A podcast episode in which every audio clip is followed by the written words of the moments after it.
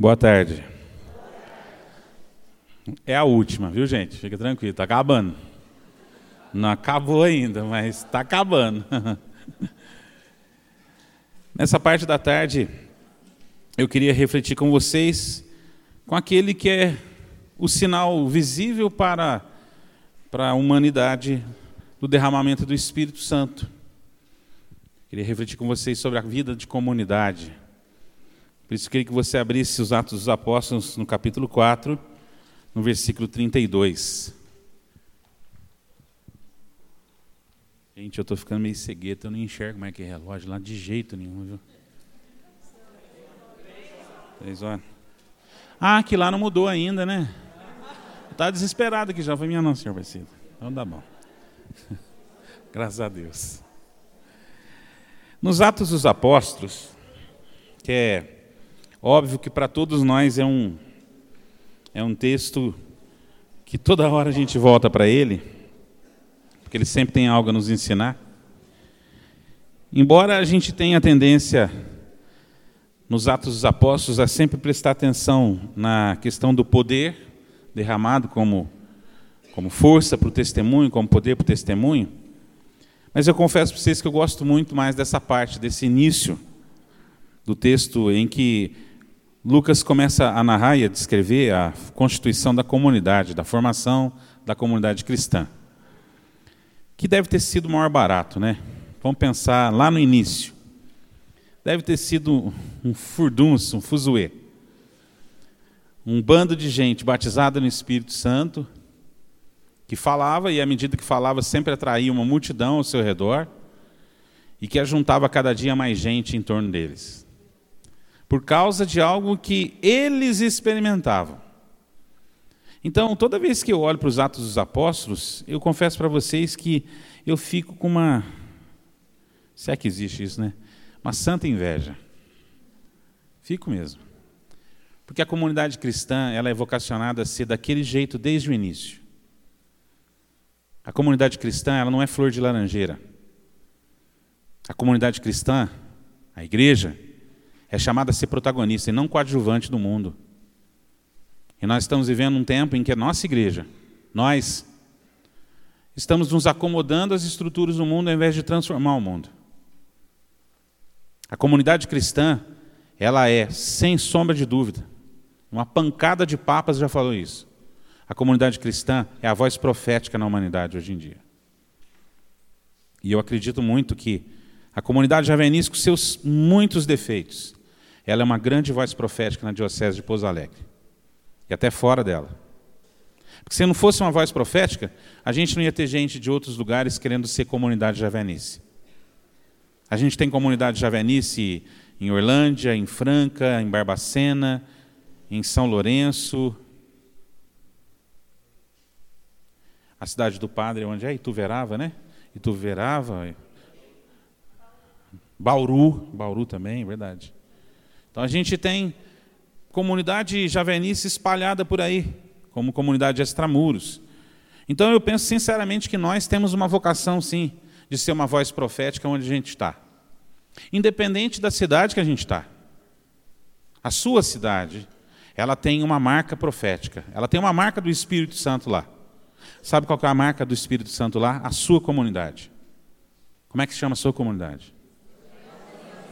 É essa aí. A sua comunidade tem que ser um sinal profético na cidade que ela está. É para isso que ela serve. Ela não é uma comunidade, uma voz profética só para realizar milagres e prodígios. Também. Mas ela é uma voz profética porque ela é a própria voz do Senhor falando à humanidade agora, hoje, pô. Nós precisamos pedir ao Espírito Santo que faça de nós, comunidade, uma voz profética onde a gente está. Que a gente salgue, não para dar sabor, porque o sal naquela época não era utilizado para dar sabor. Naquela época se utilizava condimentos e temperos e especiarias. O sal naquela época era utilizado para conservar. Como é que se conservava o alimento na antiguidade? Com sal. A nossa vocação em ser sal da terra e luz do mundo é conservar o mundo para Cristo e não estragá-lo. Por isso que a comunidade cristã ela precisa entender o seu papel e ela precisa oferecer-se ao mundo de hoje como protagonista. Como protagonistas. E todos nós que fazemos parte dela somos protagonistas. Eu olho para esse texto, Atos 4,32, e eu fico de verdade com o coração tremendo, com o coração tomado de alegria por saber que essa é uma vocação para todos nós. Ter um só coração e uma só alma, diz o texto. A multidão dos fiéis, veja, não é só alguns, a multidão dos fiéis era um só coração e uma só alma. Ninguém considerava suas as coisas que possuía, mas tudo entre eles era colocado em comum. Com grande poder, os apóstolos davam testemunho da ressurreição do Senhor Jesus e sobre todos eles multiplicava-se a graça de Deus. Entre eles, ninguém passava necessidade, pois aqueles que possuíam terras ou casas as vendiam, traziam o dinheiro e o depositavam aos pés dos apóstolos. Depois era distribuído conforme a necessidade de cada um. Essa comunidade aqui, ela era um testemunho vivo, um testemunho real da presença e da atuação do Espírito Santo. Só que isso não é só para aquela comunidade, não. Senão a gente vai achar que o Espírito Santo é um evento histórico. Quando na realidade ele é Deus em pessoa. Derramado naquela época e derramado hoje em dia. O Espírito Santo nos foi dado para o testemunho. Mas esse testemunho não é isolado, não é um testemunho é, desencarnado da humanidade, e muito menos um testemunho solitário, é um testemunho em comunidade. A comunidade tem uma vocação de dar, de ser sinal profético para a humanidade. A comunidade, ela tem uma vocação a partir daquela própria natureza que existe na Santíssima Trindade. Claro, é muito difícil para a gente entender isso, mas na Trindade não existe nada que não seja comunhão. A comunhão e participação entre as pessoas garante nelas o amor entre si. O pai que ama o filho, o filho que ama o pai, ambos que se amam e o Espírito Santo é dado. Existe dentro da Trindade uma plena e perfeita união, uma plena e perfeita participação, uma plena e perfeita harmonia uma partilha. Mas aquilo só é possível para a Trindade? Não, aquilo já é um reflexo, é um espelho de como nós podemos ser também. Porque nós participamos da Trindade, no amor de Deus derramado em nossos corações. Então é possível para a comunidade cristã viver na comunhão, viver na partilha, viver na participação, viver no amor. Na Trindade nós podemos conceber toda essa realidade. Na Trindade nós podemos experimentar toda essa realidade. Por isso não pode, a gente não pode imaginar que a comunidade está distante, que a comunidade é, é distante dessa premissa que a gente encontra na Trindade. Não, de jeito nenhum. A Trindade é sim um modelo. Difícil para que a gente compreenda, mas é bem possível que a gente faça, que a gente contemple o modo como a Trindade ama a si, como os as pessoas da Trindade se amam, como as pessoas da Trindade se acolhem, como as pessoas da Trindade partilham-se umas com as outras. Aquilo que a gente chama de coinonia. A comunidade, ela para ser essa voz profética, ela precisa de pessoas. Pô. Não tem comunidade sem gente. Comunidade não é fábrica. Está entendendo? Comunidade não é empresa. Comunidade não é repartição pública. Comunidade não é uma instituição. Comunidade é uma vocação. Onde pessoas que se sentem vocacionadas, que se sentem chamadas e que fazem uma experiência comum passam a experimentar juntas, passam a viver juntas, passam a celebrar juntas. A comunidade existe. A nossa comunidade, a comunidade Javenice, caminha para esse lugar. Sonhe com esse lugar. Nós temos vivido isso já há um certo tempo. Nós sempre falamos, os mais velhos aqui sabem disso, a gente sempre se referiu à nossa experiência de renovação, sempre se referindo à comunidade. Paróquias, a gente usava o nome paróquia só para fins institucionais, mas a gente sempre falava assim, a comunidade de Andradas, a comunidade de Itajubá, a comunidade de Ouro Fino, a gente sempre se referiu assim. Monsenhor Mauro, lá na década de 70, na década de 80, se referia dessa maneira aos membros da renovação carismática nas cidades, comunidade. Antes mesmo da gente virar uma comunidade institucional, Deus já estava vocacionando a nossa caminhada de igreja para viver comunidade. Por isso a gente tem que tomar um grande cuidado de. É, não vou falar manchar, vamos usar uma outra expressão aqui. A gente tem que tomar um grande cuidado para não estragar a vocação que Deus deu à comunidade. Deus deu uma vocação para ser uma voz profética, e não para ser mais uma voz, não para ser uma instituição, não para ser uma repartição, não para ser uma empresa. A comunidade é o lugar onde as pessoas se amam. A comunidade é o lugar onde as pessoas se encontraram com Deus. A comunidade é o lugar onde as pessoas partilham um só coração e uma só alma.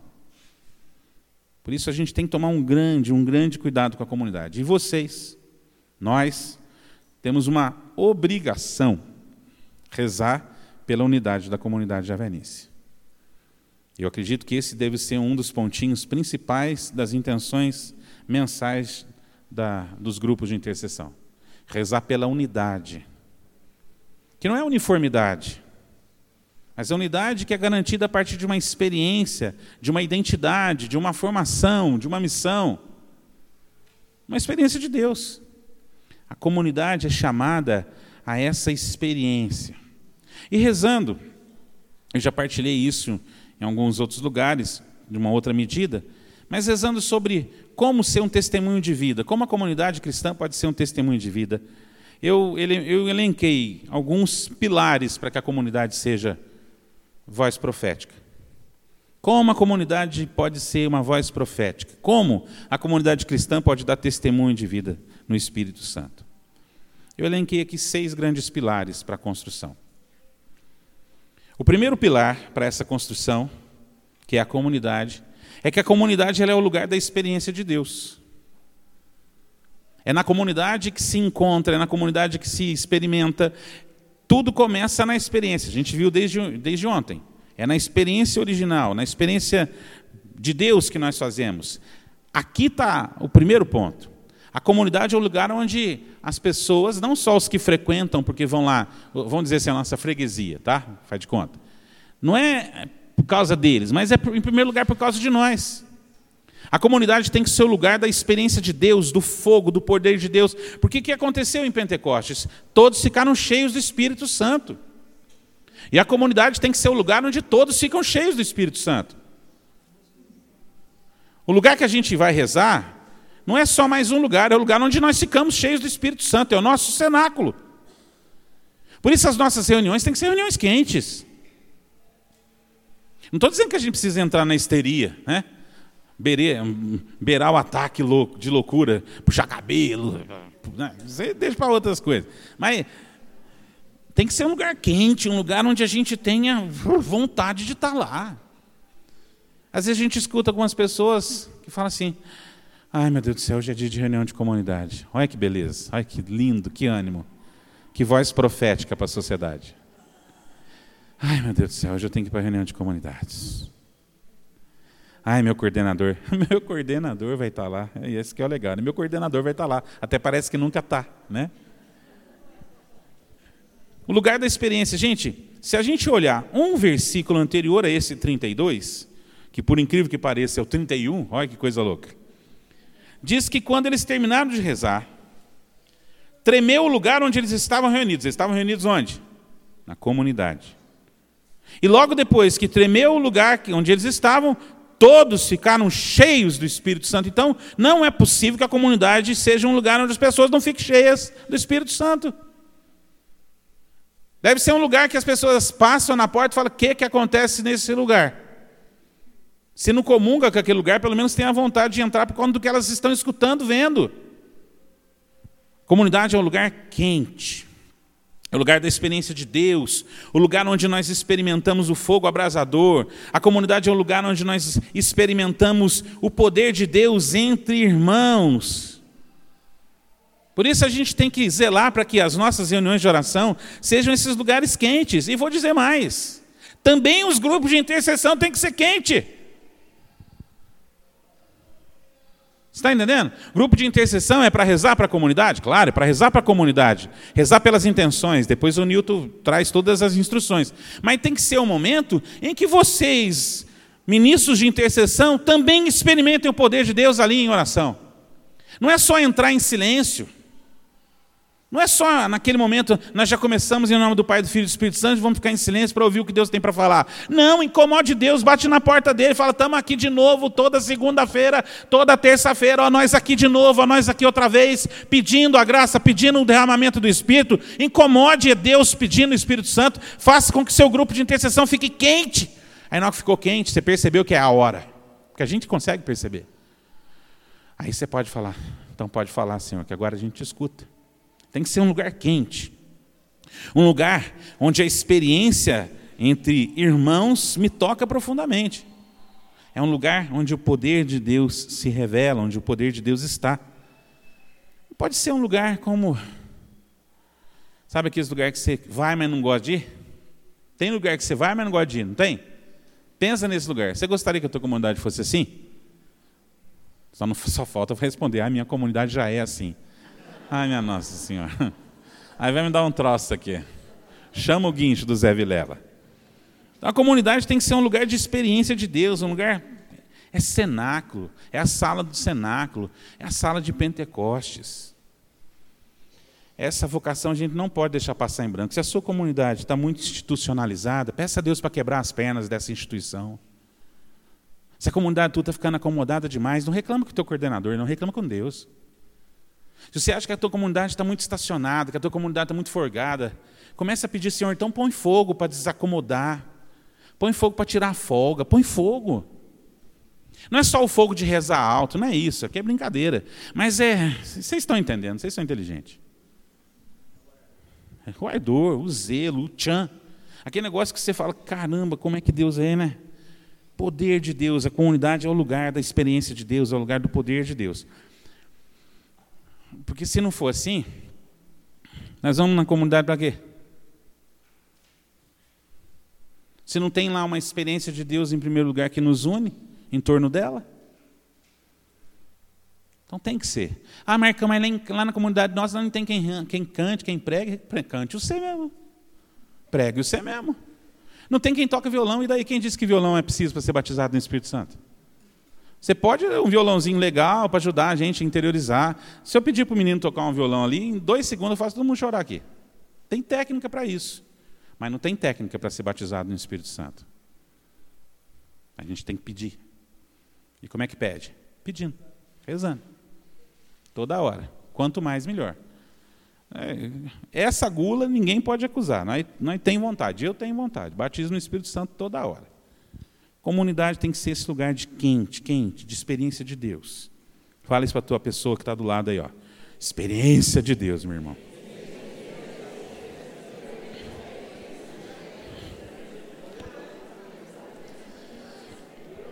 Como a experiência de Deus é a base, como a, a experiência de Deus, ela é o polo que nos atrai, não é? e é verdade. Por que será que são Lucas insiste tanto com Jerusalém. Por que será? Porque Jerusalém, ao mesmo tempo, é o polo que atrai e o polo que envia. São Lucas coloca Jerusalém como figura do próprio Deus. Porque a palavra Jerusalém significa isso, lugar que Deus está, cidade de Deus, cidade onde Deus está. Então, é de lá que partem, é para lá que voltam. Meu irmão, a comunidade é esse lugar. É para lá que eu vou. E é de lá que eu sou enviado. Então, se isso não desperta na gente uma paixão, sabe? Isso tem que despertar em nós uma grande paixão. Sabendo que a gente tem os defeitos, mas que a comunidade é o lugar onde a gente pode experimentar o poder e ser enviado por causa desse poder. Segunda coisa, quando a gente olha aí para o texto de Atos dos Apóstolos e que vê o poder de Deus, nós vemos também que a comunidade tem que ser o lugar da comunhão. A comunidade é o lugar da comunhão. Por quê? Porque a multidão dos fiéis, multidão dos fiéis, tinha um só coração e uma só alma. Ah, mas lá na comunidade cada um pensa do jeito. Homem, que benção. Sinal de que cada um tem cérebro. Se todo mundo pensasse igual, significa que um tem cérebro, os outros não têm. Os outros têm repetidor. Repetidor de sinal. Todos nós, todos nós, somos chamados ao convívio, ao relacionamento. E, portanto, nós vamos ter necessidades de relacionar com os outros.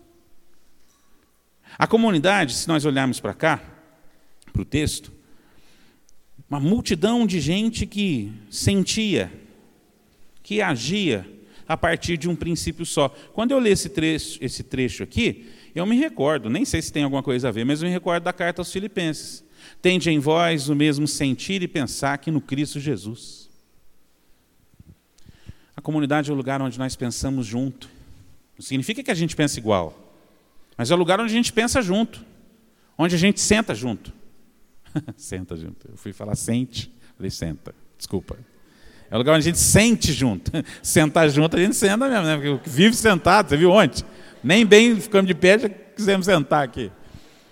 A gente sente e pensa junto. Mas não precisa ser igual, porque cada um tem uma, uma maneira de pensar. Desde que esse mesmo agir, esse mesmo sentir e esse mesmo pensar nos leve a uma só vontade que é a vontade de Deus para nós. Por isso, a comunidade é o lugar da comunhão, lugar onde existe amor e confiança. E aqui, eu gostaria de estar falando isso para todo mundo, mas esse todo mundo meu hoje são vocês. Então, eu queria falar para vocês uma coisa. Comunidade é lugar de relacionamento, então é lugar onde a gente vai se pegar, onde a gente vai se esbarrar, onde a gente vai ter atrito, e quem disse que essas coisas são pecado? Mas a gente não pode perder de vista que o que nos uniu ali é o amor. Então, gente do céu, quando alguém pensa diferente de mim, quando alguém começa a achar que o que eu falei é, né, não é aquilo que ela esperava ouvir, a gente, em vez de resolver as pendências, a gente deixa que as pendências aumentem. Na comunidade que a gente aprende, na comunidade que a gente aprende a ter comunhão. Porque são pessoas reais. São pessoas com defeito que nem eu. Às vezes menos defeito, às vezes mais defeito, mas todo mundo tem. É ali na comunidade que a gente aprende a cuidar dessas diferenças.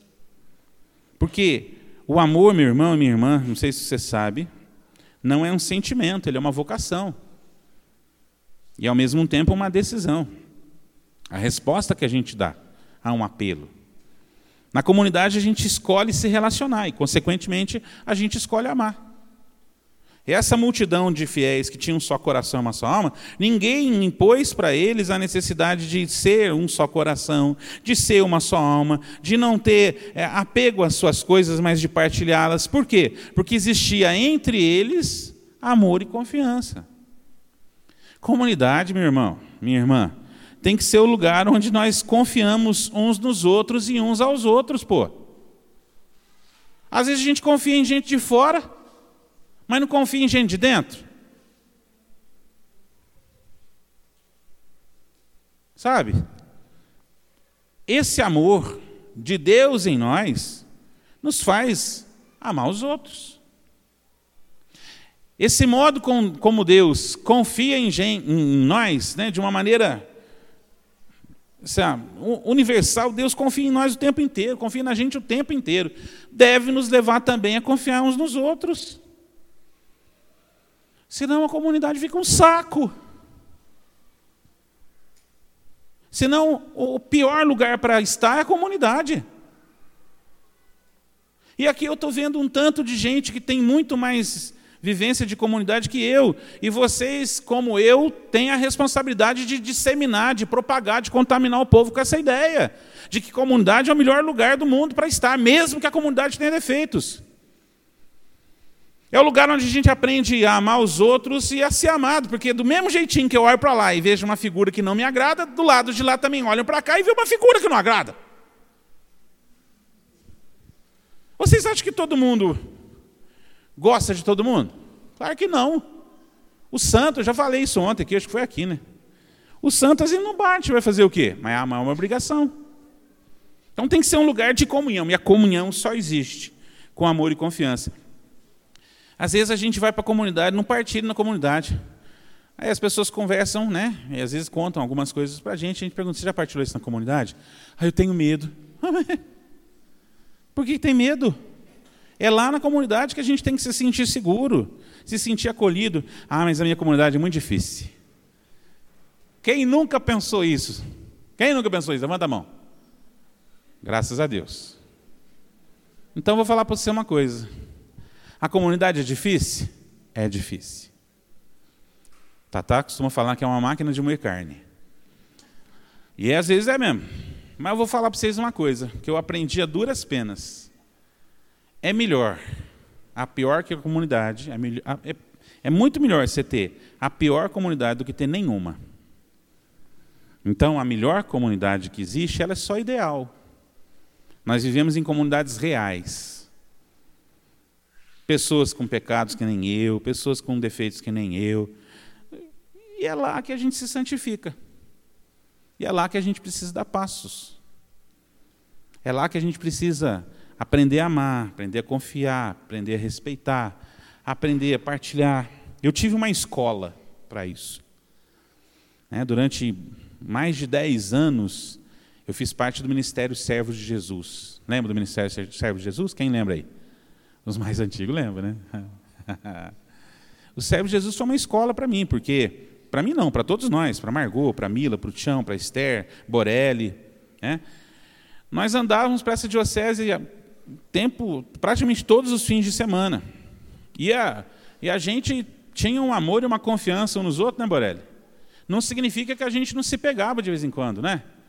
As nossas reuniões de terça-feira, as nossas orações de terça-feira eram orações, mas eram também partilha. Então, de vez em quando, a nossa partilha era muitas vezes, ó, não estou legal com você não, porque você fez isso comigo, ou porque você falou desse jeito comigo. Mas era ali que as coisas morriam, porque a gente tinha algo muito mais importante, que é o amor que nos unia. Tanto é que, é, sempre quando a gente saía para a diocese, as pessoas falavam, puxa vida, como que vocês se amam, vocês são uma comunidade, vocês vivem junto.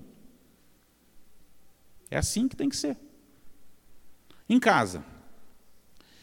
Por que, que nas casas, na casa que eu digo, na família, né, a gente tem uma certa dificuldade? Porque na, na casa da gente, as pessoas conhecem a gente de trás para frente e de frente para trás. Sabe exatamente onde a gente está fingindo, onde a gente não está. E às vezes a gente transfere para a comunidade os mesmos senão que a gente tem na nossa casa. Quando na realidade a gente devia edificar, se edificar, edificar o outro né, e edificar os outros que estão conosco, a partir dessa relação, dessa relação de amor e de confiança. Confiar. O que, que Deus pede de nós? Confiança. O que, que Deus pede de nós? Amor. Se a gente não é capaz de amar os nossos irmãos, confiar nos nossos irmãos que a gente vê, como é que a gente pode amar e confiar no nosso Deus que a gente não vê? Só que a comunidade, meu querido, pode ter os problemas que tiver. Mas ainda assim, é o lugar onde nós somos vocacionados, eu acredito, para fazer a experiência do amor vivo de Deus. Comunidade é o lugar da comunhão. Pensa só.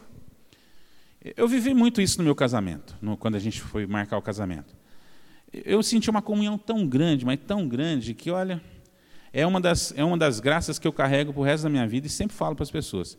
A igreja de Andradas, no dia em que eu casei, recebeu toda a liderança da comunidade javenice naquele dia. Todos os que eram líderes da comunidade javenice, todos com quem eu convivia, todos que tinham uma relação de proximidade comigo, estavam aquele dia na igreja de Andradas, em São Sebastião. Por quê? Não é porque eu era o Marcão do escritório, mas porque eu era o Marcão que fazia parte da vida deles. E eles, todos eles, de vez em quando, já faz mais ou menos seis meses que eu não vejo o vídeo do meu casamento. Mas eu sempre olho lá e falo, ai que benção, fulano estava lá, fulano, fulano, fulano. E isso enche meu coração, porque eu falo, puxa vida, num lugar, num momento importante da minha vida, as pessoas comungaram com o meu momento, estavam presentes lá.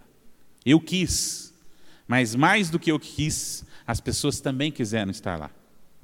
Isso é um motivo para louvar a Deus, sinal de que eu escolhi o lugar certo para estar. Né? Eu escolhi os padrinhos de casa, meus padrinhos de, de batismo dos meus meninos, são gente do meu coração, gente da minha comunidade. Eu não, por exemplo, o, o João, o Pedro Henrique, é, o Pedro Henrique, eu escolhi o meu cunhado para ser padrinho do Pedro Henrique, não é porque ele é meu cunhado, mas porque antes de ter sido meu cunhado, ele era meu irmão na Javenice. As pessoas que eu escolhi para ser meus padrinhos de casamento, os padrinhos que, se Deus quiser, ainda vou escolher para os filhos que Deus ainda vai me dar, porque eu sinto ainda que eu ainda vou ser pai. Não sei que jeito nem como, mas ainda vou ser. Eu peço. Direto. E agora o Pedro Henrique começou a pedir também. Então, opa. Então, Pedro Henrique começou a pedir, e agora, dia 3, eu tenho missão em Areias, porque a, a água de Areias é uma benção, gente. Se você estiver precisando, se tiver mulher querendo engravidar lá na tua terra, vamos levar lá para Areias. Certo, São Paulo? Porque lá é uma beleza, não é verdade? Lá a moezada bebe água lá engravida, nunca vi isso? Parece a história do Mandruvá. Já escutou essa história? Então, agora tá, ele está pedindo, então agora é hora de correr atrás. Então, é assim, é lugar de comunhão. Às vezes, você quer falar alguma coisa para a gente da sua casa, você pode? Às vezes você quer, você quer desesperadamente desabafar com, com alguém da sua casa, algo da sua vida, você consegue? Não, para onde você vai? Para os amigos da comunidade.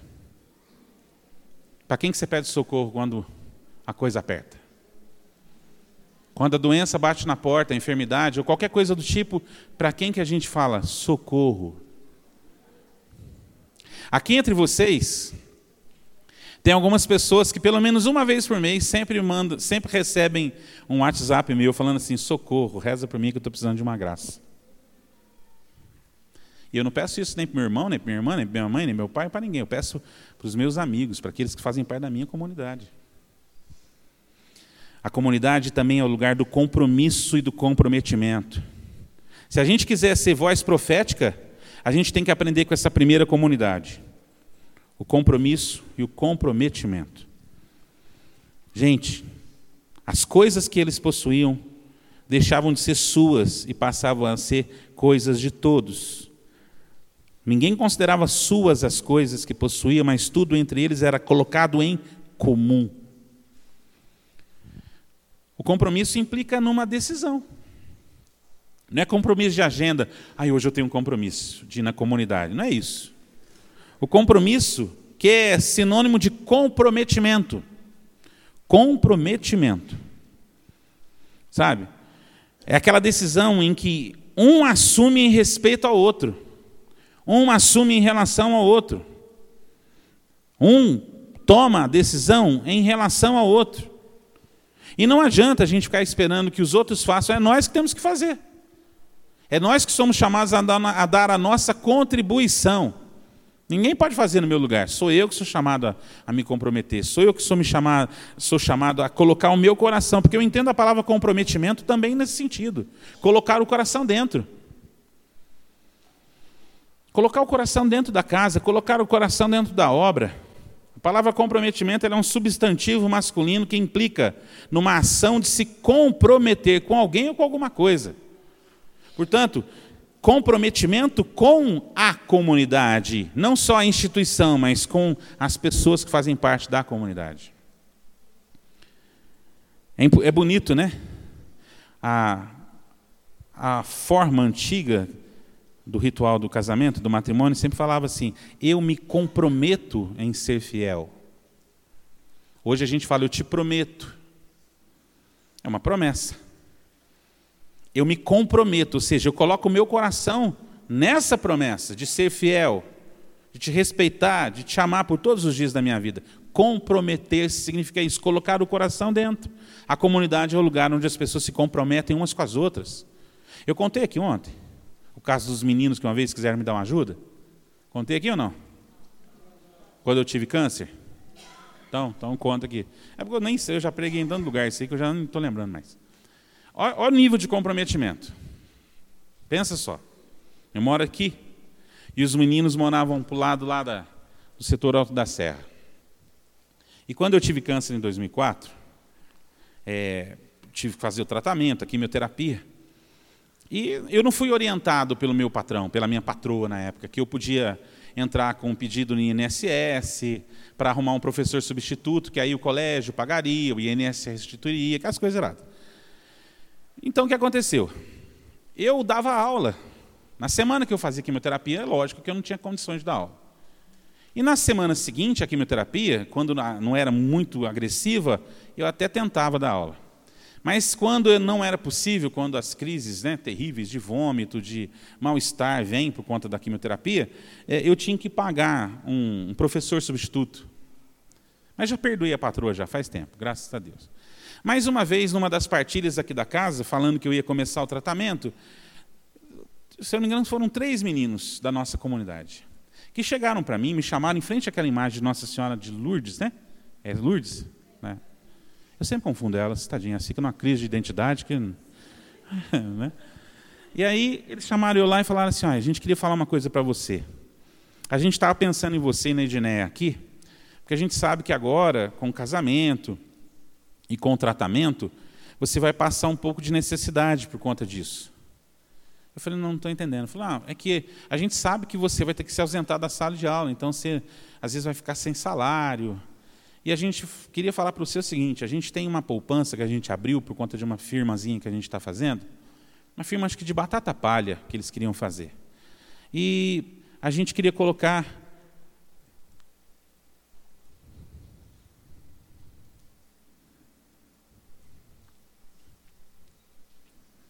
A gente queria colocar à sua disposição a conta dessa caderneta de poupança, porque se você precisar, você pode recorrer a ela.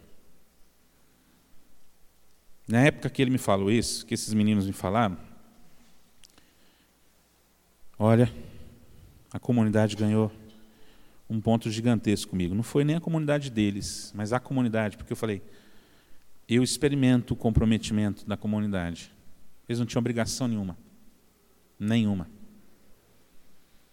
e me ofereceram dinheiro que eles iriam usar, para uma, uma empresazinha que estava começando.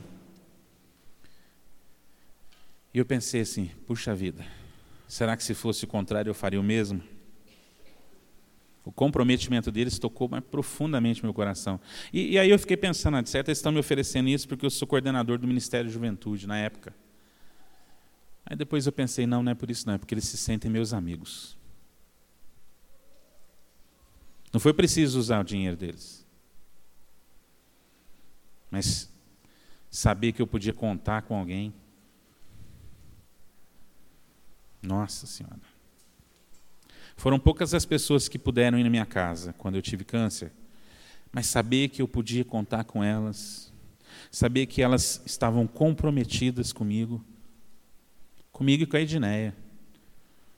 Acabou de casar, foi retirada, né? Tirei ela lá de Andradas, trouxe ela para cá, e no primeiro mês de casamento já teve que passar por todo o processo. A gente casou, não teve lua de mel.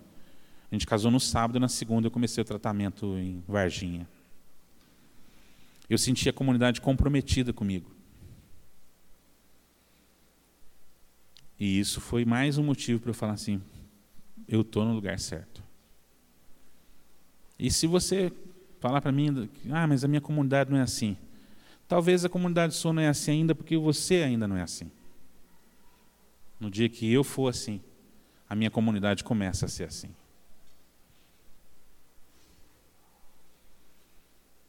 Eu poderia falar de um tanto de casos que eu conheço. É que eu acabo, eu acabo sabendo das coisas, não sei porque, parece uma curva de rio, tudo para ali para mim. Né? Quantidade de casos de pessoas que não falam, mas que se comprometem com faculdades de pessoas da comunidade que não podem pagar, com tratamentos dentários ou de saúde que as pessoas não podem pagar. Com a quantidade de pessoas que usam seu trabalho, que usam sua influência, que usam seu serviço profissional para ajudar as pessoas, e não só da comunidade, não é só uma questão de caridade, está entendendo? Mas, sobretudo, aquelas que são da comunidade, ajudá-las de alguma maneira a, sabe, a sua dignidade. Aqui mesmo nessa sala tem uma pessoa que eu sei que faz, que fez, inclusive por mim. O comprometimento é fundamental, porque essas pessoas aqui, do texto de Atos dos Apóstolos, era uma multidão. Às vezes a nossa comunidade tem dez. E a gente fica pensando em montar cestas básicas, e a gente fica, vamos montar uma secretaria Marta. A gente pensa nos de fora. Mas a gente não pode esquecer que os de fora bebem o que nós somos. Tanto o primeiro lugar onde não pode haver necessitados é entre nós. Se a sua comunidade tem 20 membros, 20 servos, são esses 20. Se ela tem só 10, são esses 10. Se ela tem 60, são esses. Vai crescendo, vai aumentando a responsabilidade. Isso é bom. Mas o comprometimento é fundamental, porque, claro que o amor. Eu, vou, eu, não, me, eu não me lembro aqui o nome do escritor eclesiástico que criou a expressão veja como eles se amam. Porque não tem na Sagrada Escritura. Eu não lembro. Hã? Então, mas é dos primeiros lá, ele não chegou a ser padre da igreja. Eu não lembro se é Eusébio de Cesaré ou se é Orígenes, que conseguiu identificar na comunidade cristã o amor. Mas não é um amor sentimento, é um comprometimento, a ponto de entender, por causa disso não tinha necessitados entre eles. Que tipo de necessitado? De qualquer espécie. De qualquer espécie. Vocês lembram? Contei eu estou meio bitolado, gente. Eu contei de Santa Terezinha ontem, né? Que visitou a casa, a, a cela da freirinha. Gente, quando Tata contou esse exemplo para nós no Moisés desse começo de ano, eu fiquei chocado. Eu falei, carambola. A gente às vezes é incapaz de se lembrar que tem alguém na comunidade nossa que não foi naquela semana, na outra também, e que às vezes só carece de um oi. Eu estou aqui. Né? Fiquei sabendo que você está passando necessidade, ou se você achar que isso pode constranger, olha aqui, eu vim aqui te visitar e eu estava eu tava passando e trouxe umas coisinhas para você aqui. Ó, você não quer constranger. Ou então, fiquei sabendo que você está para fazer uma cirurgia, quando vai ser essa cirurgia? Ah, é tal data. E aí, isso era muito comum nas, nas sociedades é, do começo do século XX, que quando uma mulher ganhava seu filho, e geralmente quando era parto complicado, as amigas, as mulheres do bairro ou vizinhas iam para casa fazer o almoço para o marido que vinha do trabalho, lavar a roupa para que os filhos pudessem trabalhar. Existia entre elas um princípio de solidariedade que era fundamentado nesse comprometimento, nesse amor. Sabe? Isso é uma coisa que toca as pessoas de fora. Não precisa fazer grandes coisas. Comprometimento. A comunidade é o lugar do serviço. Penúltimo ponto. A comunidade é o lugar onde nós servimos e também somos servidos. Cada um, como bom dispenseiro da graça que recebeu, se coloca à disposição uns aos outros. Pegando o texto da carta de São Pedro, que o Monsenhor Mauro tanto gostava.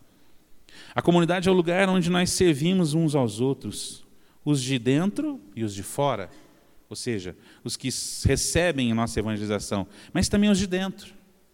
O Leandro falou muitas vezes aqui da gente intensificar as nossas campanhas, da gente intensificar os nossos momentos e ambientes de oração pela comunidade. Por isso eu queria propor para vocês que são do Ministério Moisés. Eu queria propor para vocês se lembrarem de todo mundo que nesse momento na comunidade precisa de oração com toda certeza você trouxe alguém da sua comunidade que está precisando de muita oração. E nós vamos rezar por essas pessoas agora. Se você puder, eu quero pedir que você fique de pé. E que a gente peça agora que o Senhor visite todas essas pessoas que nós sabemos que são necessitadas de graça. Todas essas pessoas que nós sabemos que estão necessitadas da graça de Deus, que estão necessitadas de uma visita do Espírito Santo, que estão necessitadas de um encontro pessoal de novo, que estão necessitadas de retomar a sua experiência original, que estão passando por alguma crise de fé, que estão passando por alguma crise de identidade. Nós te pedimos, Senhor, aqui, porque todos nós aqui somos intercessores. Todos nós aqui levantamos um grande clamor pela comunidade inteira, Senhor. Pelos difíceis e pelos bons. Por aqueles que precisam, daqueles que necessitam do nosso amor e por aqueles que nós somos obrigados a amar. Senhor, eu quero te pedir agora que visite cada pessoa que está no meu coração. Cada pessoa que o Senhor sabe muito bem que eu trouxe aqui nesta tarde. Pessoas que já estavam no meu coração antes de chegar aqui e pessoas que vieram ao meu coração porque partilharam suas dores, porque trouxeram pedidos de oração eu quero clamar agora, Senhor, que visite a comunidade Javenice, em todas as instâncias, Senhor. Que visite o Tatá que está em missão nesse fim de semana, que visite o conselho, que visite cada comunidade, cada, cada casa de formação. Eu quero pedir agora, Senhor, a visita do Teu Espírito Santo para todos aqueles que são carentes da Sua graça, para todos aqueles que são carentes da Sua presença, da Sua presença salvadora e redentora. Sim, Senhor, é isso que eu te peço nessa tarde. Visita-nos. Visita cada um de nós, Senhor. Visita cada uma dessas pessoas com seu espírito. Visita com generosidade, Senhor, o coração daqueles que estão passando por crises, por aqueles que estão perdidos, que não sabem como voltar para a comunidade, por aqueles que às vezes querem a comunidade, mas não querem as pessoas da comunidade. Nós te pedimos agora, Senhor, visita. O Senhor sabe muito bem quem são as pessoas que eu quero te dizer agora. Eu não quero só falar o nome delas, mas eu quero colocar o coração delas diante da tua presença, Senhor. Visita cada uma dessas pessoas. Aquelas pessoas que estão necessitadas de cura interior, aquelas pessoas que estão necessitadas de cura física, aquelas pessoas, Senhor, que estão carentes porque estão na solidão. Visite cada uma delas. Visita cada uma dessas pessoas, Senhor. E de modo especial, Senhor, eu quero pedir como intercessor do ministério Moisés, todos nós queremos te pedir nessa tarde, sela com o teu Espírito Santo a unidade entre nós, Senhor. Sela a unidade entre nós. Aonde existir rachas, aonde existir contendas, aonde existir, Senhor, alguma rachadura na construção que é a comunidade, nós pedimos o revestimento do teu Espírito. Nós pedimos que o teu Espírito Santo seja mais do que a argamassa, seja o selo que mantém a construção de pé seja o selo que mantém a construção firme, seja o selo que mantém a construção edificada para a glória do Pai.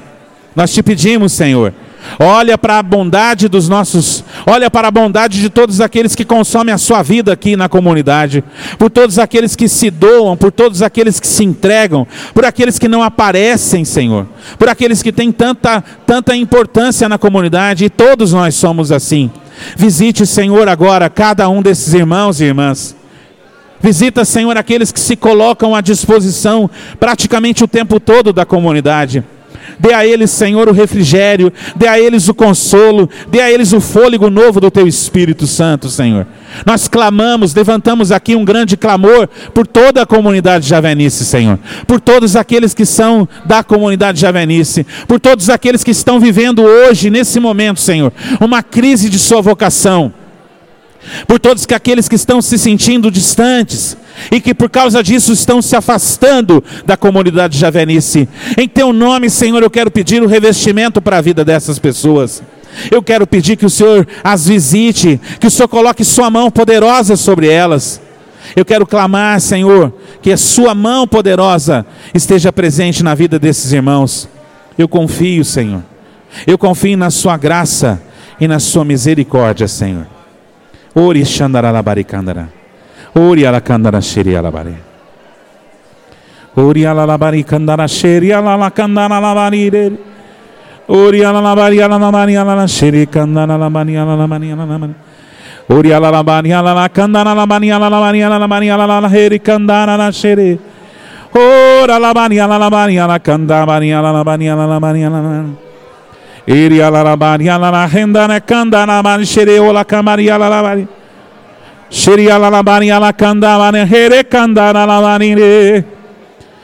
Pedimos, Senhor, por essa casa, por cada ambiente dessa casa. Pedimos que o Senhor visite o escritório, Senhor. Pedimos que o Senhor visite as pessoas que trabalham no escritório, o Jaime, o Leandro, o Alexandre, o Sebastião, Senhor. Cada uma dessas pessoas, o Tatá. Visite todo esse ambiente, toda essa casa. Derrame-se abundantemente sobre a vida do Geraldo, que todos os dias está aqui, conduzindo esse lugar e essa casa. Derrama teu Espírito Santo, Senhor, sobre o Amauri, com a Dulce, que cuidam deste lugar, que zelam por este lugar. pelo Ademir e os nossos outros vocacionados. Derrame sobre todos eles a força do seu Espírito, Senhor. Nós te oferecemos a nossa oração, Senhor. E clamamos que o Senhor olhe por cada um desses que nós colocamos diante da tua presença, Senhor. Bendito seja teu nome, Senhor. Glorificado seja teu nome.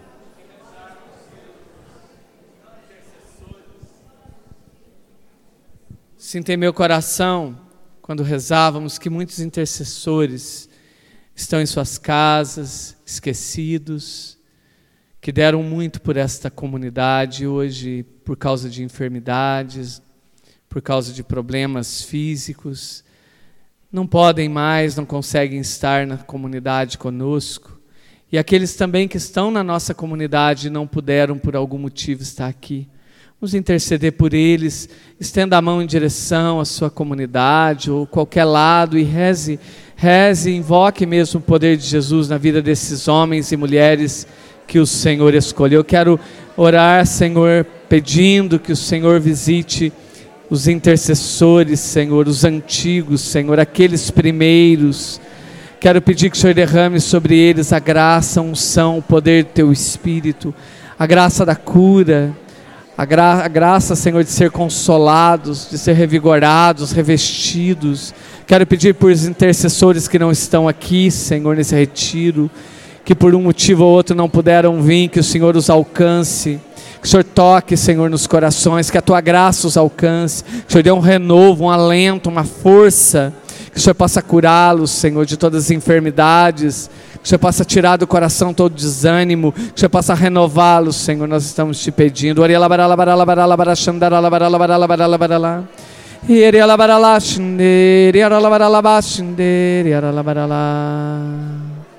Quero rezar pela Vandinha, Senhor. Quero rezar por tantos outros, Senhor, que não me vem o nome, mas que deram tanto, Senhor, por essa comunidade. E hoje, Senhor, eu quero pedir que o Senhor visite e console, visite e dê a paz, e dê a esperança e alegria no coração deles, Senhor. A gente pensa que isso não tem efeito, vocês não sabem o efeito que isso tem. Pode se sentar. Escutar de um intercessor que você sabe que ama a intercessão, escutar de um intercessor que você que ele está rezando por você, vocês não têm noção de como isso faz bem. Como o Leandro falava aqui, para quem prega, para quem coordena, para quem é, em outros serviços está servindo a comunidade, saber que a comunidade tem alguém que fica na espreita por mim. E a gente precisa intensificar isso entre nós. A gente precisa, a gente não pode ter medo, receio de falar, irmão, por favor, reza para mim. Se você não quiser contar o caos, peça oração. Peça oração. Porque se existe um serviço que nós podemos oferecer, é esse. A diferença do Ministério Moisés e do Ministério Rafael é que enquanto o Ministério Moisés exerce a a misericórdia na prática, acolhendo o doente, o enfermo e anunciando e rezando por ele, o ministério Moisés, ele entra para abalar o coração de Deus, ele apela para a caridade. Enquanto o ministério Rafael se compadece, o ministério Moisés bate lá na porta e fala assim: não se esqueça do seu amor. A gente não pode, não pode, sabe, lerdear a nossa oração. Não pode. Por isso, os grupos de intercessão têm que ser um lugar onde a gente serve a comunidade com intercessão. Não tenho que conversar, achou que naquele momento já conversou o suficiente, partilhou o suficiente? Manda a brasa. Reza, peça para Deus, com o Espírito Santo, fazer o inferno abalar naquele momento. Porque a comunidade precisa da intercessão. Eu, eu tenho uma graça muito grande na minha vida. Eu, eu escutei uma vez o Chiquito dizendo uma coisa que na época eu fiquei com muito medo, mas depois eu entendi o significado disso. O Chiquito uma vez lá na borda, muito tempo atrás, me disse assim: "É, Marcão, você está perdido com Deus". Porque o Chiquito fala desse jeito, né? "É, Marcão, está perdido com Deus". Foi por que, Chiquito? A quem Deus deu muito, Deus pede muito. Então, como eu ganhei muito, eu tenho que dar muito. Então é o serviço que eu posso oferecer. E faço com muito amor, com muito carinho, mas às vezes eu fico muito mais seguro quando eu sei que a comunidade está por trás, rezando. A comunidade não perde de vista esse lugar de servir. Esse lugar onde uns se servem dos outros. Vocês se servem da minha pregação e eu me sirvo da intercessão de vocês. É isso que mantém a comunidade viva. Quando aquela palavra de São Pedro é sensacional. Quando nós somos bons dispenseiros, administradores da graça multiforme de Deus. É preciso intensificar esse serviço entre nós de intercessão constante pela comunidade. Claro que a comunidade também ela é o lugar da obediência. Comunidade não é democracia. É o lugar de partilha entre irmãos. Mas é um lugar de obediência. Repare, no versículo 34 até o 36, a gente vê que eles já tinham algo organizado, instituído. Por isso ninguém passava necessidade. Porque quem possuía terras já as colocava aos pés dos apóstolos. E eram obedientes a isso. Depois a gente vê que tem um, um casal que não foi obediente a essa realidade. E saiu da graça. Se a gente quiser ficar na graça, a gente precisa ser obediente. Já falamos disso ontem. Obedientes a Deus e Sua palavra, obedientes à visão da comunidade, obedientes à liderança. O próprio São Paulo fala isso na carta aos Hebreus, no capítulo 13, da necessidade da gente se sujeitar à nossa liderança e de rezar por ela. Faz de conta que você não está no grupo de intercessão. Você reza, pelo menos um pedacinho do seu dia, pela comunidade e pela coordenação da comunidade de Avenice? Se não faz isso, comece a fazer. A gente não reza para o tatá só quando se reúne na comunidade. A gente não reza para o Geraldo só quando se reúne na comunidade. A gente não pode rezar para o nosso coordenador da comunidade, lá de onde a gente está, da sua comunidade, só quando a gente está no grupo de intercessão. É preciso que eles, o tempo todo, porque nos lideram, porque sofrem os principais embates, porque estão sempre puxando a corda para a gente ir com eles, é preciso que a gente coloque eles no coração o tempo inteiro. E quando necessário, peça ajuda do Ministério Gabriel. Como assim? O Gabriel é o ministério que dá as informações. Então, de vez em quando, pergunte para o Ministério Gabriel: tem alguma coisa aí que vai ser divulgada da comunidade para você rezar? Para você colocar também na sua intercessão pessoal e, é claro, depois na da comunidade? Intercessão, intercessão. É esse o nosso serviço. É isso que nós damos com todo o coração. E para encerrar, porque eu sei que você já não aguenta mais. Comunidade é o lugar, para mim, fecha com chave de ouro. É o lugar da amizade. A gente começou falando que é o lugar da experiência, que é o lugar da comunhão, que é o lugar do comprometimento, o lugar do serviço, da obediência, mas a melhor parte é o final. A comunidade é o lugar da amizade. E vejam por que, que é o lugar da amizade. Porque Deus escolheu ser nosso amigo. Eu já não chamo vocês servos, mas eu chamo vocês de amigos. A comunidade nossa, de uns anos para cá, ela insistiu muito para a gente não perder de vista ou investir nessa relação mais fraterna. Porque nós começamos a crescer muito, e à medida que a gente vai crescendo, a gente vai valorizando necessariamente o serviço, é claro, por que não, né? Mas a gente não pode perder de vista a dimensão fundamental, que é a dimensão da fraternidade. Por isso, as comunidades não podem ser só comunidades que se reúnem para rezar ou para se formar. As comunidades precisam ser comunidades de amigos, de amigos, gente. Comunidades fraternas. Comunidades onde a gente sinta prazer de sentar junto para tomar um café. Comunidades onde, ah, mas não tem data, não tem agenda, cria, a, data a gente faz. E outra coisa, não precisa ser só na grande comunidade, é estabelecer os vínculos entre nós. Vínculos. Sabe? Reunião com a casa, ir jantar na casa do fulano, ir almoçar na casa do ciclano, falar, ah, vamos fazer uma pamonha aqui, coisas desse tipo. Já repararam, tudo gira em torno do prato, né? que coisa mais boa. Mas a comunidade javenice ela não pode perder a dimensão da. Não é loucura. Ela não pode perder a dimensão eucarística dela. E a dimensão eucarística não significa somente a vida diante do altar, a adoração, as vigílias, não. A vida de ação de graças entre amigos que nós somos, caramba. A vida dos amigos, portanto, a gente tem que estar sempre junto, promovendo momentos em que a gente se conheça mais, a gente se estreite mais, a gente, porque quanto mais a gente estreitar os laços, mais a gente vai conseguir aparar as arestas entre a gente.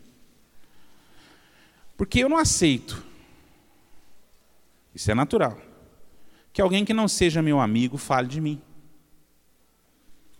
Mas eu aceito que um amigo me fale, ó, oh, Marcão, você está pisando na bola. Eu aceito que um amigo me corrija. Eu aceito que um amigo me, sabe, me exorte. Eu aceito que um amigo fale assim, ô oh, Marcão, calma, baixa, sai do salto, desce do pedestal. Eu vou aceitar que um amigo faça isso, mas eu não vou aceitar que uma pessoa que não tem convivência comigo fale assim. Por isso é, é fundamental que a gente aprenda a ser mais amigos e menos servos. Mais amigos e menos servos. É importante que a gente, de jeito algum, de jeito algum, não priorize essa questão. Porque senão, se não fosse isso, Jesus não tinha introduzido a ideia da, da amizade, a necessidade dela. Porque o que, que é a amizade? É o amor que a gente escolhe. Irmão, eu não escolhi nenhum dos cinco que eu tenho lá em casa. Mas amigo eu escolhi. Amigo é uma escolha do coração, na liberdade. Na mesma liberdade com a qual Jesus nos amou. É com essa mesma liberdade que nós somos chamados a amar aqueles que fizeram-se, ou que nós fizemos nossos amigos. Não importa se ele dá mais da sua amizade do que eu, o que importa é ser amigo, pô. Porque tem esse hábito também de falar assim, ah, porque, porque eu, tenho, eu tenho um amigo meu que fala isso direto, assim, ah, eu sou muito mais amigo do fulano do que ele é de mim. Faça sua obrigação, que é ser amigo dele. Seja amigo. O Senhor nos escolheu amar. Aí você pode falar assim, mas como é que eu consigo essa amizade? Como é que eu consigo viver essa amizade? E rezando, Deus falou no meu coração que essa amizade tem três elementos. Três elementos da amizade: um fundamento, um objeto e um critério. São três elementos na amizade: um fundamento, um objeto e o outro o critério. Qual que é o fundamento da amizade? Conhecimento. Simples. O fundamento da amizade é o conhecimento. Nós somos chamados a uma intimidade com Deus e a permanecer nessa intimidade. Porque é assim, permanecendo com Ele, com o Senhor, é que nós vamos conhecendo a Sua voz, como as ovelhas conhecem a voz do pastor. Quando Jesus oferece a sua amizade para nós, ele nos coloca gente naquele círculo de sua amizade.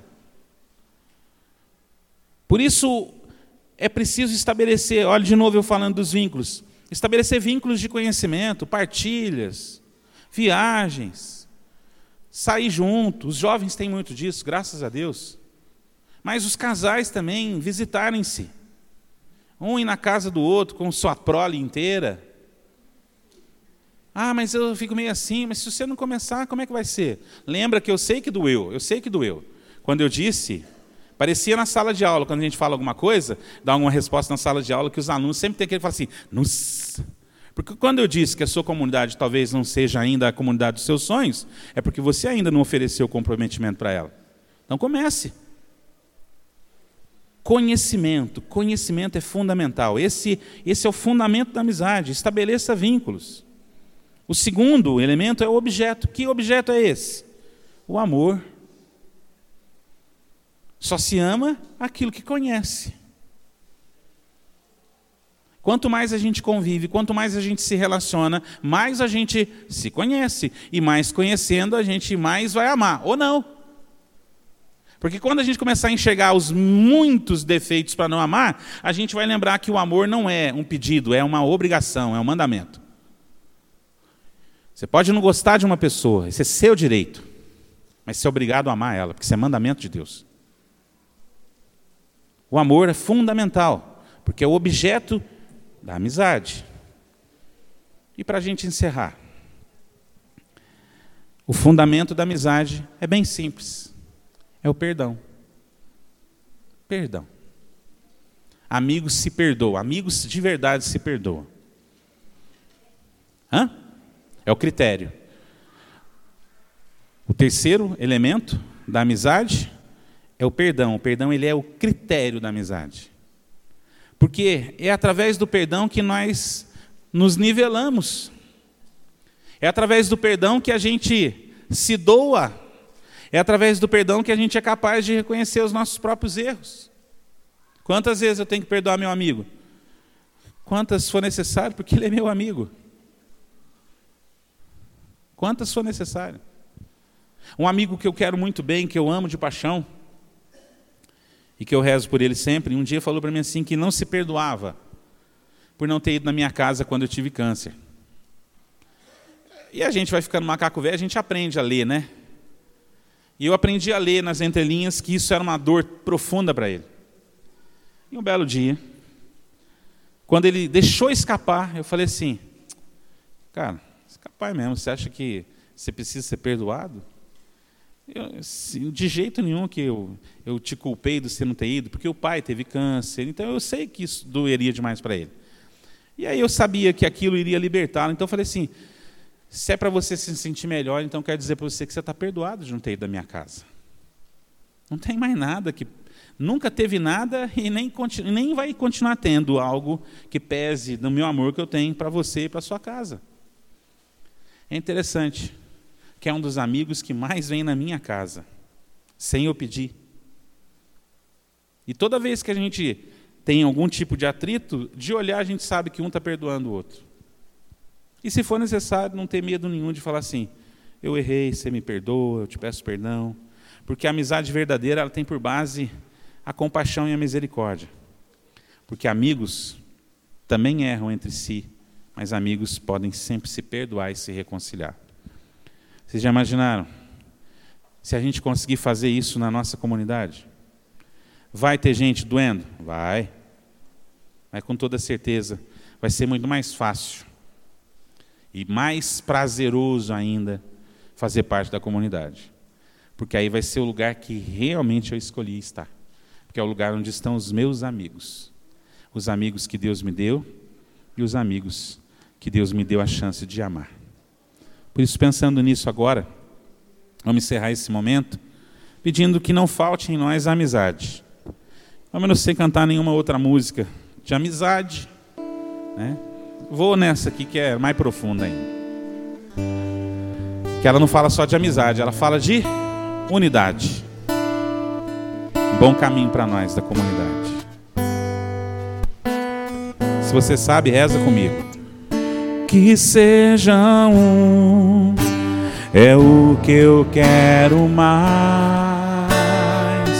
Que sejam um, é o que eu quero mais. O meu amor é que os torna capazes, é o que os torna capazes, sem medo algum sem medo algum, se amem mais, sem medo algum, se amem mais. O meu espírito é quem age, que sejam que seja um, é o que eu quero mais. Que seja um, é o que eu quero mais. O meu amor, o meu amor. É o que os torna, é o que os torna capazes, sem medo algum sem medo algum. Se amem mais, sem medo algum. Se amem mais o meu espírito, o meu espírito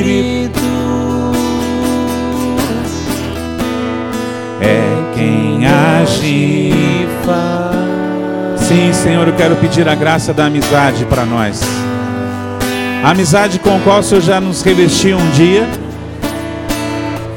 Pedimos para o Senhor essa amizade, que ela nos revista mutuamente, Senhor. Revista-nos, Senhor, de fraternidade. Revista-nos no Senhor de compaixão, de misericórdia.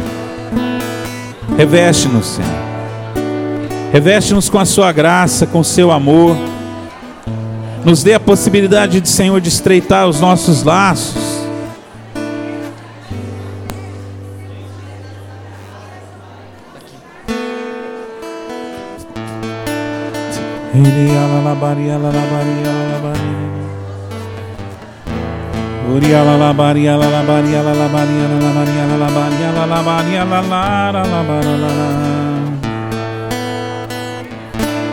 Uriala la baria la la baria la la baria la la baria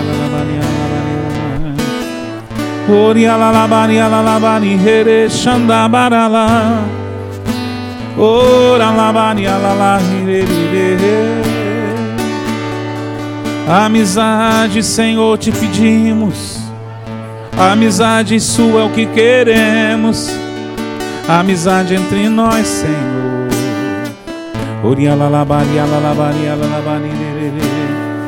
Reveste-nos, Senhor, de vínculos. Reveste-nos com vínculos de amor, Senhor. De fraternidade. Nós pedimos isso, Senhor, para toda a comunidade javenice. Pedimos essa graça, Senhor, para todos os irmãos na comunidade javenice. Derrama sua graça e seu amor entre nós.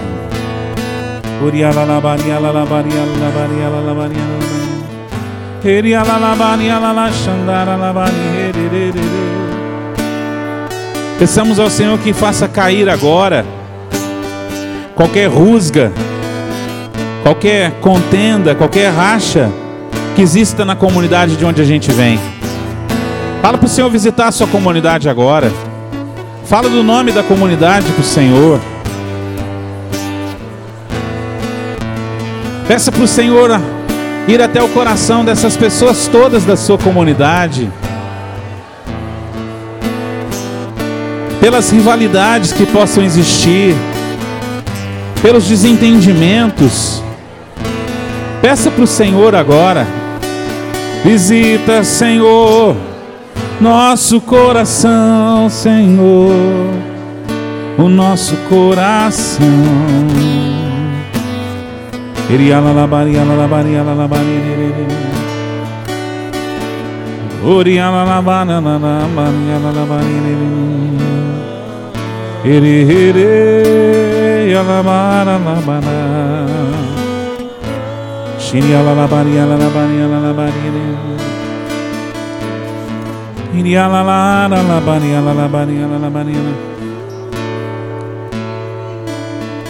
Monsenhor Mauro dizia,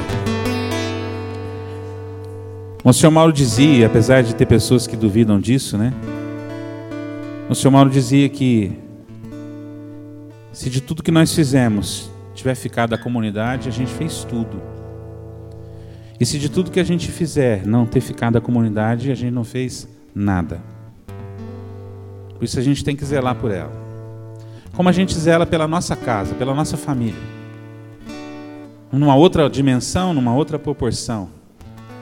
Mas a gente precisa zelar pela comunidade, rezando por ela. E não há meio melhor de zelar pela comunidade do que amar as pessoas que o Senhor colocou na nossa vida.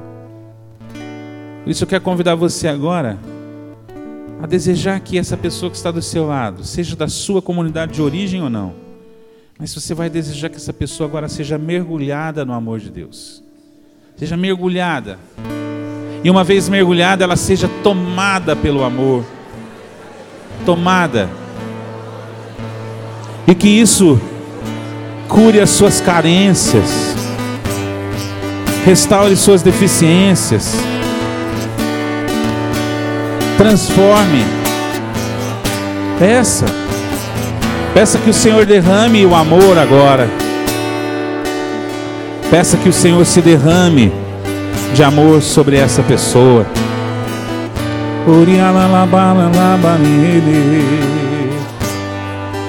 Shri Kandara Labara Labari Shri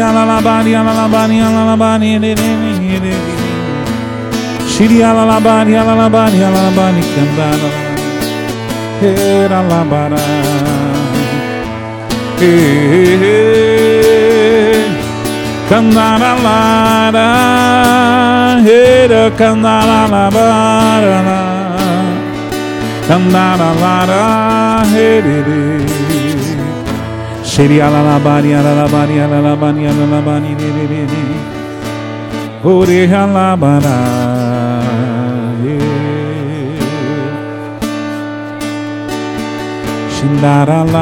labana Eri alalabani Ori alalabani alalabani alalabani alalabani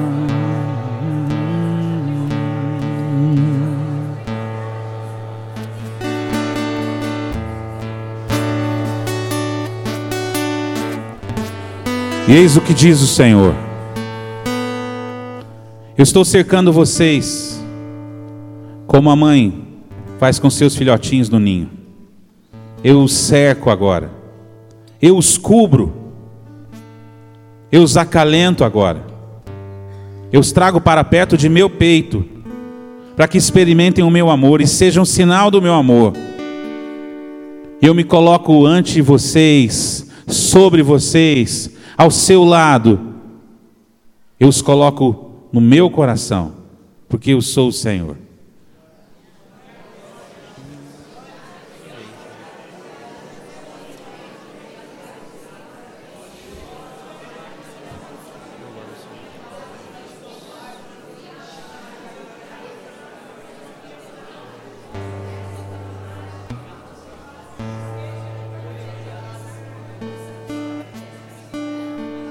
Bendito seja teu nome, Senhor.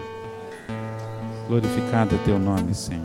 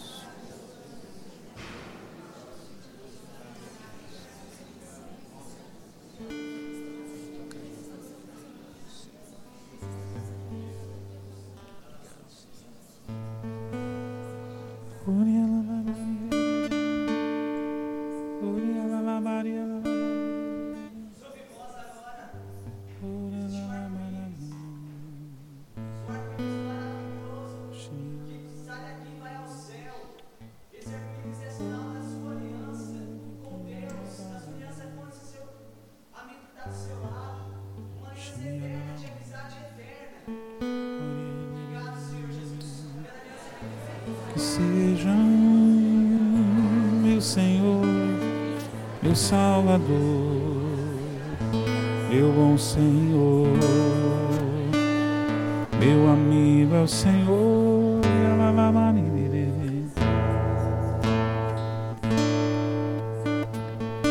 Sem medo algum, se amem